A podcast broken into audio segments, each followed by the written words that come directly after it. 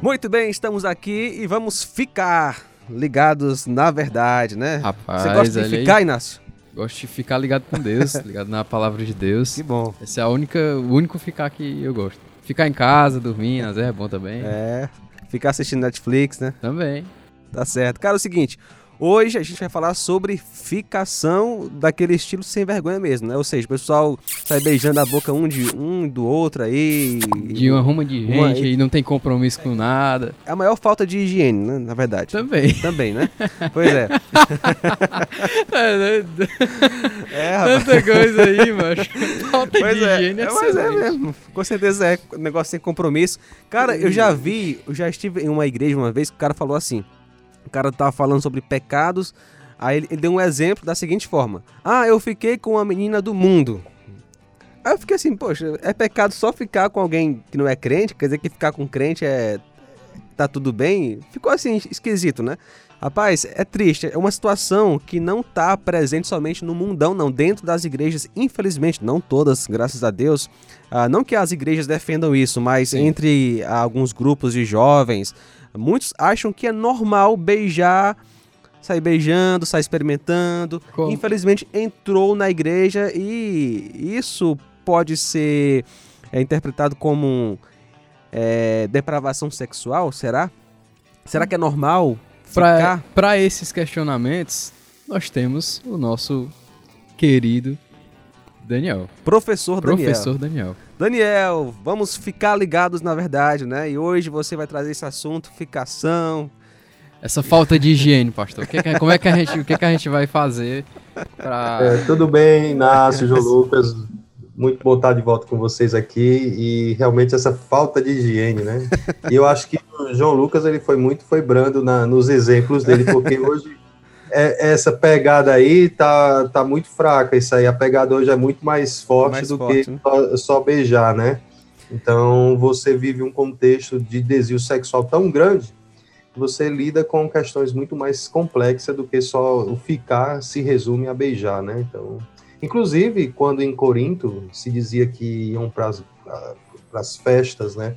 Justamente para ficar, eles, que ele- eles tinham um ditado que dizia assim: olha, vamos corintianizar, né? Olha só, É rapaz. doido. Olha os corintianos aí. Então... Os corintianos, por isso que eu nunca gostei do Corinthians. Né?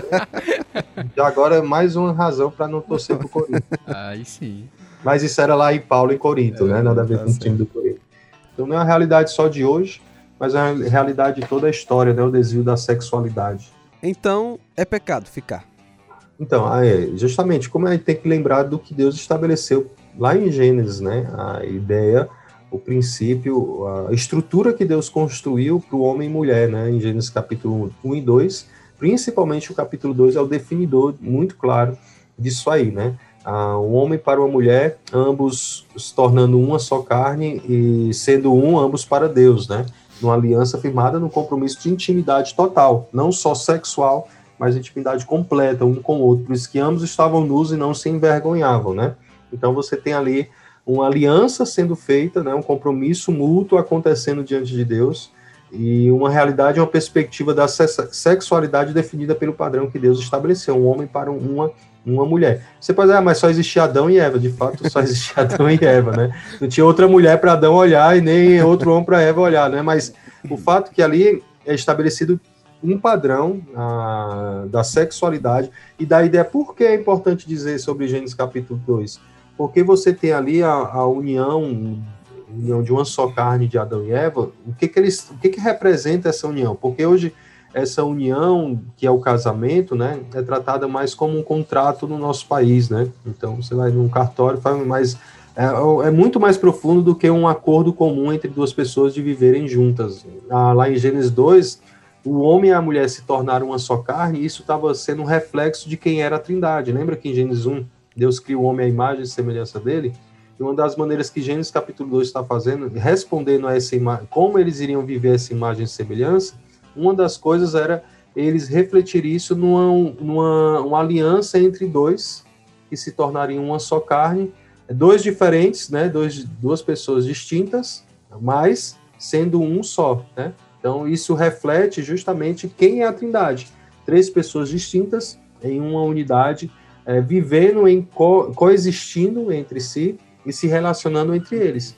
Então, o, o, o casamento, a união entre homem e mulher está muito vinculado, muito mais que um contrato, mas sim refletir quem Deus é.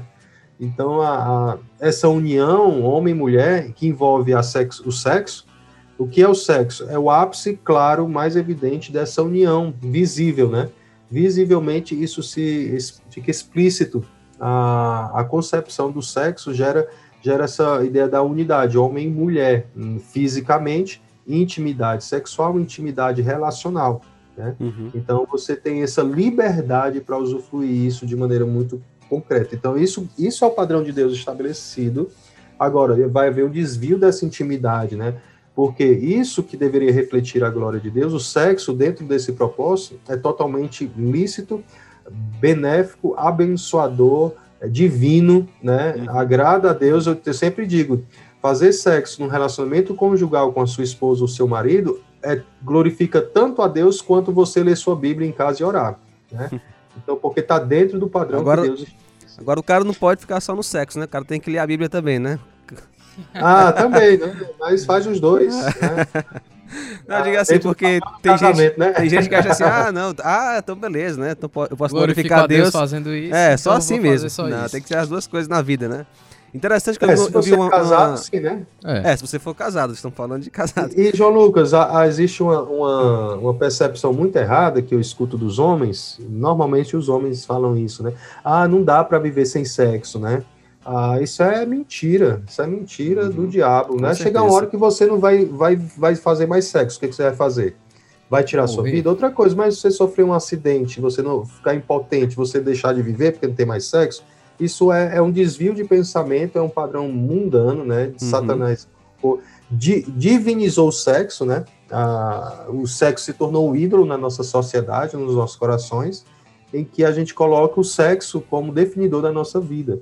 O sexo é muito bom, deve ser praticado dentro dos padrões que Deus estabeleceu. Agora, e também o sexo fora desse padrão não é ruim, é bom. Senão ninguém fazia. Agora, o conceito de bom, de prazer, é diferente do que Deus estabelece em Gênesis. Porque se fosse ruim, ninguém queria, né? Pelo contrário, o pessoal vai porque é bom. Você não pode dizer para um jovem e para um adolescente que está vivenciando algo sendo tentado, dizer que não é bom. É bom, ele sabe que é bom, ele vai atrás porque é bom. É, é, é prazeroso. Mas ele tem que entender que o prazer desviado, o prazer longe dos padrões de Deus, não é a medida que define a minha vida, né? Não é, é isso que ele tem que entender. Essa intimidade egoísta é uma satisfação egoísta do coração dele, que não está amando a Deus, mas está amando a si mesmo, e usando o corpo de alguém. E eu não estou dizendo aqui só de beijar, estou indo mais a fundo do que isso. E começa, o beijo é a iniciação da, do sexo, né? Uhum. É a maneira de iniciar a, a, a, o sexo. Então você ah, tem isso como padrão desviado de Deus. Você é uma busca que está usando o corpo de alguém é. para uma satisfação sua. E a pessoa que está com você da mesma forma, está ali usando, né? Usou e descartou e pronto. Ah, mas ah, o padrão da sociedade, desse mundo, estabelece esse desvio. A gente pode usar um ao outro sem nenhum problema. Mas aos olhos de Deus, não. A intimidade sexual deve ser vivida dentro do contexto de uma aliança, de unidade que vai refletir quem ele é. Quando você jovem ou qualquer seja a sua idade, você vai ficar ou ter um, como a galera chama, ah, tô tendo um, um rolo com uma pessoa ali, você está fugindo totalmente dos padrões que Deus estabeleceu para o relacionamento saudável que glorifica Ele, como o professor Daniel já bem colocou aqui. Uhum. Então não, não fique, ah, foi só um sorvete e uns beijinhos, ela foi para casa dela, eu fui para minha não vai ficar só nisso aí. Você pecou, meu é, amigo. Você ofendeu você... o Criador Exatamente. de todas as coisas. Deus, é. ele vê isso como algo muito grave. O que vale é o que Deus pensa. Porque por ser algo simples, às vezes não, não é comum na sociedade, não é levado como, ah, isso aí não é nada demais não. Até mesmo, infelizmente, não sei se alguns pais, pelo menos na questão do, pelo menos não cristãos, incentivam. Vá, Exatamente. meu filho, você tem Cara, que fazer isso mesmo. Tu leu o meu quê. pensamento, eu ia fazer essa pergunta pro Daniel. Daniel, e o jovem que tá sendo impressionado pelo pai, né? Meu filho, prova que você é macho, rapaz. Tá aí a, a menina dando mole, você não faz nada, rapaz. Caba mole, né? Caba sem vergonha, caba mole. Então, como o jovem, né, que quer honrar a Deus, sabe que isso é pecado, pode lidar com a pressão do pai, da mãe, sociedade. ou da sociedade, dos colegas. Isso. Ah, então, muito simples, é quem ele vai servir, quem vai amar. Então, ele tem que decidir quem ele vai amar. Amar quem? É, aqui eu vou amar a quem? Amar meu pai, minha mãe, satisfazendo os padrões dele e dando resposta ao que ele quer, ou amar a Deus de, e glorificar a Deus nessa situação, mostrando de fato que quem dirige e governa a minha vida tem um Senhor sobre ela e esse Senhor me sujeitei minha vida, né? E não isso não quer dizer que eu precise é, ver o sexo de maneira errada. Porque, como eu disse, o sexo foi criado por Deus. Essa maneira de ver o sexo como pecaminoso, né? Essa é uma visão deturpada que inclusive entrou na igreja. O sexo é sujo, né? Aí não é, não é sujo. É, como eu já falei, é muito bom. E é um padrão tem que ser desejado pelos jovens cristãos, né? Tem que ser ir pelo sexo oposto ah, dentro do casamento. Então, um jovem desejar ter uma vida sexual no futuro, é, tudo mais, isso não é errado, é o padrão de Deus, é o desejo. Não deve ser buscado fora do padrão de Deus. Então, mas olha, eu posso dizer para o meu pai claramente, eu não, né, que já sou casado, mas você pode dizer para o seu pai claramente isso, olha, pai, é, eu, eu entendo que Deus constituiu o homem para a mulher, e eu estou aqui em busca disso e eu quero viver esse prazer, desejo muito isso e viver dentro desses padrões estabelecidos por Deus. Né? Ele não vai te obrigar a fazer sexo, com certeza. Né? Uhum.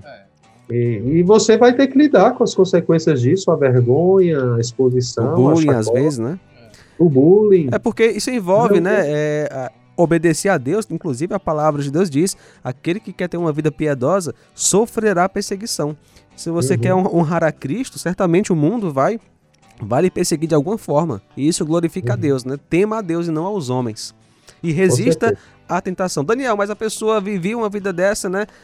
De fica-fica e escutou podcast e descobriu que é pecado. E agora?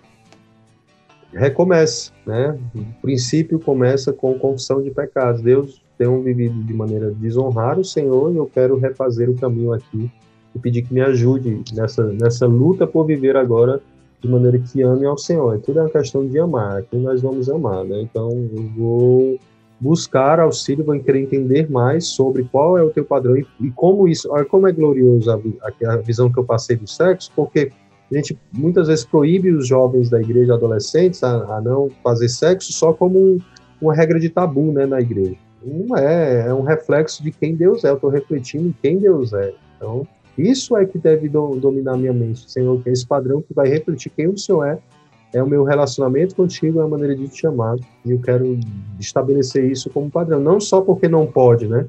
E aí eu vou resumir, aí eu vou ficar com a minha do mundo e as alienígenas, né? ah, ah, e não dá certo, aí tem que, tem que entender que, independente de quem for, ah, eu vou desonrar Deus do mesmo jeito, eu não quero fazer isso, né? eu quero estabelecer um padrão com Deus. Inclusive, né, o, o menino lá, o, acho que foi Paulo, falou para Timóteo, que deve olhar para as irmãs, né? Aliás, para as ah, moças da igreja, para as mulheres da igreja, irmãs. como se fossem suas irmãs, né? Uhum. Isso, com toda pureza, né? Exatamente, não, é, não como objetos de desejo, né? Não como objetos uhum. sexuais. Enfim, honre a Deus, obedeça a Deus, pratique o podcast de hoje compartilhe com seus amigos. Daniel, muito obrigado mais uma vez pela colaboração. Nada, João Lucas, Inácio, um grande abraço para vocês e até outra oportunidade, se Deus quiser. Valeu, Inácio. Obrigado, cara. Tamo junto. Na próxima a gente se encontra, né? A gente tem que aturar uma outra aqui. Valeu. E essa foi uma produção da Rádio Ceará FM 102,7, uma sintonia de paz. Me pedem